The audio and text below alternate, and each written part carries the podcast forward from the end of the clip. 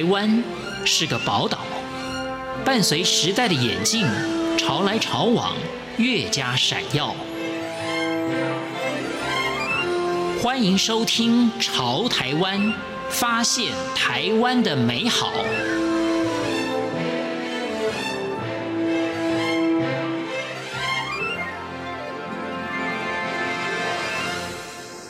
各位亲爱的听众朋友，您好，我是李正纯。从二零一九年开始，我们特别开辟了这个全新的节目《潮台湾》，希望把台湾在人事、实地、物各方面的真善美分享给大家。那第一集的节目，我们就要来介绍这个非常重要的活动，那就是从去年二零一八年十一月三号正式揭幕的台中国际花卉博览会。脚下的土泥是软嫩的母亲，一颗萌芽的种子是婴孩泪雨，也变成柔情，是年少的小雨，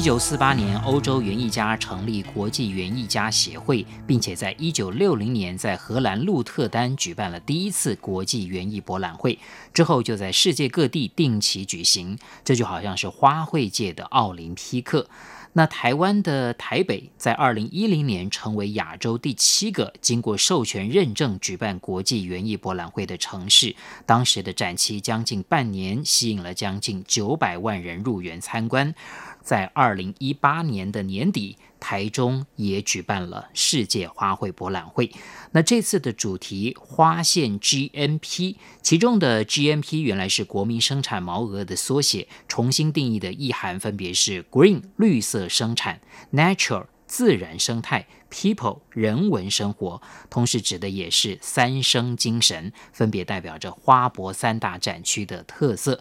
那接下来我们就来听听导览员小郑帮我们介绍这三大花博的展场各有些什么样的核心设计意念以及展览的重点。各个园区它的特点其实不太一样。譬如说森林园区，我们想要强调的是 GMP 里面 nature 的概念，一个自然的概念。大家会觉得说，哎，奇怪，园区里面花博怎么都没有看到花呢？这是一个什么样的一个构思理念？这些看起来这个好像都是野草的概念吼，那它其实是我们的狼尾草。狼尾草呢，它是会出现在我们的中中高海拔上面。那为了要呈现我们从高海拔到低海拔的一个这样的植栽景观，所以我们利用了就是所谓的驯驯化的方式。我们从高海拔的地方拿出这些植物，它拿到中低海拔这边来种的时候，它一定没办法活下去。所以我们必须要花点时间让它先适应这块土地，然后再把它移植过来。如果要看到绿色生产的部分，譬如说我们看到我们台阳高科技的一个农业的展示，会建议他们到外埔去看智能馆跟乐农馆。乐农馆的部分，他会看到台中很多在地的故事，因为去让民众知道说台中有很有名的雾峰的米、新社的香菇，还有茶，还有外埔道地的火龙果、水果、葡萄、草莓等等的。那在智农智农馆的部分呢，会看到可能一辈子都不会在。户外看到的一些台湾濒临绝种的一些，就是我们的保种的一个植物在里头。所以，如果是要看到台湾高科技农业的一个展现跟发展的话，外埔园区它是一个非常好的地方。那接下来呢，我们会提到说，诶，台湾其实都是兰花王国，那也就是这次大家一个主题就是，嗯，花要去哪里看？那我们就会建议他要到我们的马场园区去看，因为马场园区的话，我觉得它还蛮特殊的，因为它有两个重要的一个点可以看，在。花物馆的部分就会看到台湾的兰花王国的一个展现，因为有各式各样的兰花在我们的花物馆里头。那除了展示兰花兰花之外，我觉得这次还有加上很多的人文艺术的特色在里面。譬如说，在花物馆里面，我们会看到全川石花，就是日本的摄影大师的一个作品在里头，跟我们的兰花去做一个搭配。逛完花物馆之后，我们可以去马场园区，因为马场园区它又是另外一个人文特色的一个展现，因为我们主要会强调整个马场在地的一个人文历史的部分。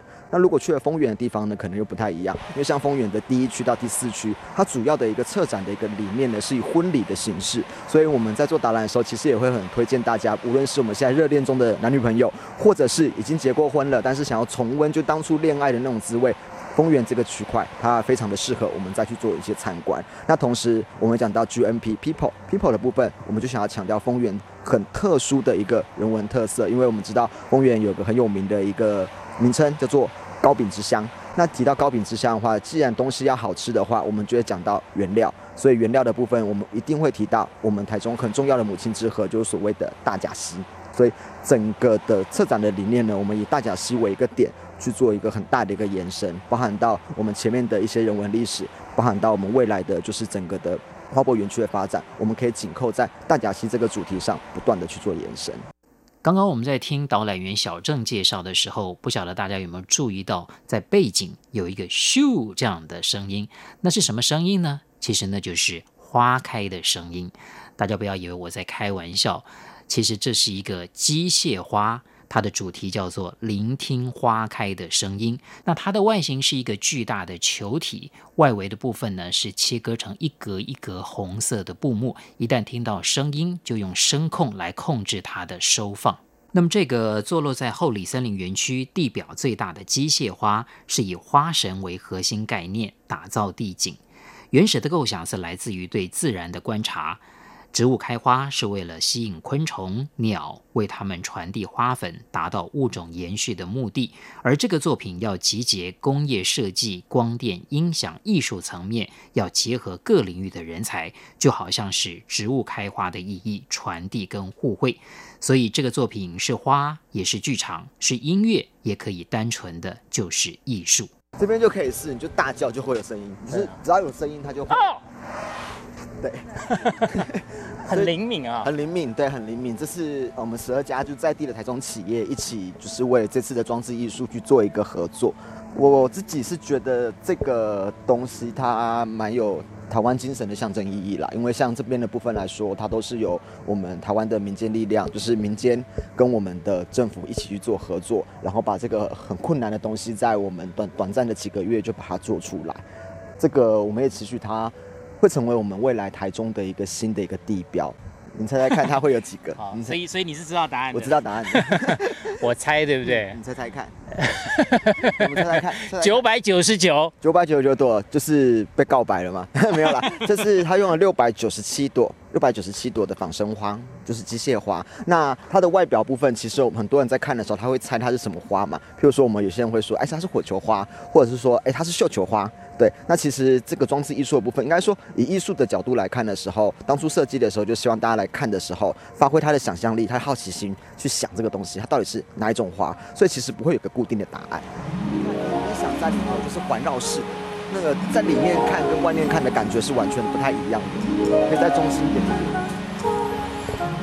或者说我们看到它的外观的形状的部分，六角形的话，其实在我们的呃一些信仰里面来说，我们会叫它做做生命之花。那会引用到生命之花概念，譬如说我们森林园区这边会看到，等会就是您到我们的四口之家的时候，那边也会看到我们一个六角形的一个图腾在里头，包含在外埔园区的亮点的部分，有也有一个很大的拍照景点叫做生命之花。自然的生活啊，它是一个循环的一个概念，那跟我们的大自然的环境其实是一样的，我们希望人跟自然之间它是会有一个和谐的状况，所以包含到像我们花舞馆的展馆设计，从空拍下来看，就会发现它是有两个圆形。大圆跟小圆把它合在一起，那合在一起的情况下，如果我们把它当做数字来看呢，说其实是八，但是如果把它用成数学符号来看的话，它是一个无限循环的概念，其实都是紧扣的我们这次的 GMP 的这个主题。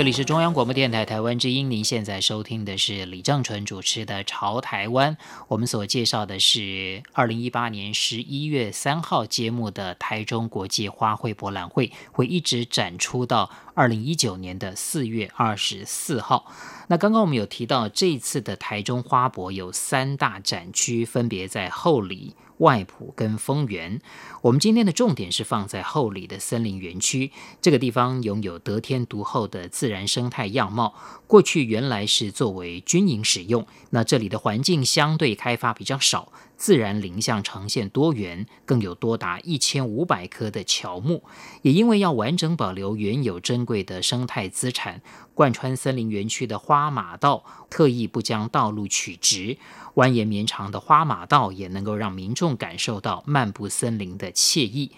那选在拥有丰富自然林相的森林园区，主展馆发现馆利用不同海拔的植栽跟树木，展现了台湾从海平面到三千八百八十六公尺高山森林的多元林相以及各种不同的地景。像我们森林园区的状况来看好了，我们想要强调的是一个台中的一个自然景观的一个概念，所以我们从台中来看的话，我们会说从三八八六，就是我们雪山山脉的顶端，一直到我们的零公尺，零公尺的部分其实就是我们台中很有名的一个旅游景点，就是高美湿地。那我们想要在森林园区去表达一个这样子的台中一个特有的一个生态景观，所以我们的发现馆等会我们在参观的时候会发现，我们主要提到的就是从台中这个地方，我们可以看到半个地球的生态环境，因为从三八八六到零，其实我们中间会经过很多的一个气候，比如说我们会从寒带一路走到热带部分，那寒带跟热带部分所有的动植物景观可能就不太一样，所以发现馆里面的话，我们等会会看到樱花公文龟它们一个生活的一个样貌。那还有这次我们园区为什么土壤会变得这么大，其实是因为我们发现了一个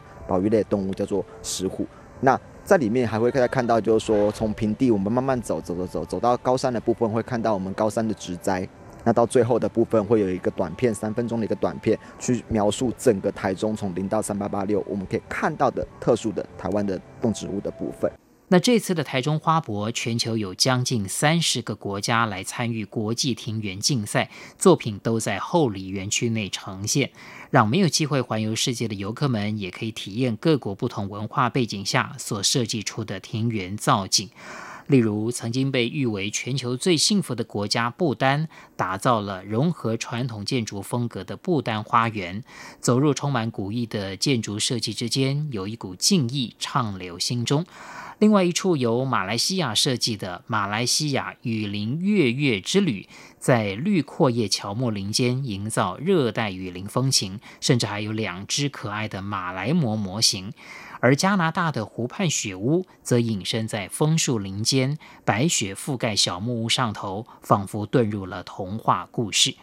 接下来，我们要请导览员小郑来帮我们介绍一个造型非常特别，而且具有永续概念的荷兰馆。那荷兰馆呢？它这个来这次来参展的城市是我们的阿梅尔市。阿梅尔市呢，它是二零二二年世界园艺博览会的主办的城市，所以呢，它当然也跟这次我们台中花博做了一个结合，它来帮助我们这边做一个布展。那同时间在二零二二年的时候，台中市呢也会到我们的阿梅尔市去参加他们的园艺博览会。其实，在我们的城市外交上面，效果是蛮蛮好的。那像这样的一个建筑物啊。我们会说它是我们现在全台湾第一座的所谓的循环的建筑。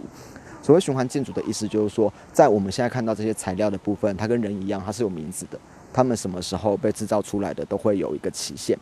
接下来我们看到橘色的涂料，这个橘色的涂料它还蛮特殊的。所谓特殊的地方在于，就是说它是用了百分之九十易溶于水的环保涂料，所以它不会造成我们环境上面的污染。最重要的是，这个展览馆它在花博结束的时候，它会被拆掉。但会被拆掉的话，可能大部分人说哈，可是我们花了这么多钱盖啊，又有太阳能板啊，它是一个蛮好的一个建筑，为什么要把它拆掉呢？其实这个部分其实大家真的是不用担心，因为我们把它拆掉的用意是要到。另外一个地方呢，把它做重建。这边会讲，想要分享一个很重要的概念，在我们园区里面的看到的新建的建筑物的部分，我们所使用的方法都是叫做组装式的建筑，它不是一体成型式的，所以它像零件一样，是可以一个部分一个部分一个部分把它拆掉，然后放到就是有需要这些零件的地方重新做使用。只是像这样子的展馆，它最后呢是会回到我们后里的一个很有名，大家会喜欢去的地方，夏天一定会去的地方，就是我们的后里糖厂。它跟糖厂去做了一个结合，因为。我们要发展观光资源，其实如果是按照原来的古迹的话，其实好像大部分的人去了一两次，嗯，就不会想再去，好像就觉得诶，都一样啊。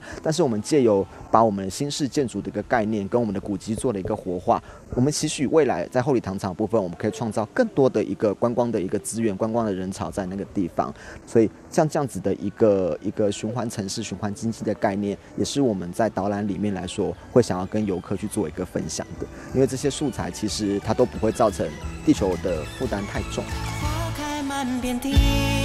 是花的家庭。各位亲爱的听众朋友，这次的台中花博真的是占地非常辽阔，内容非常的精彩。所以，我们今天呢，只先介绍了后里的森林园区。下一次有机会，我们再来为大家做进一步的介绍。我是李正淳，朝台湾，我们下一次空中再会。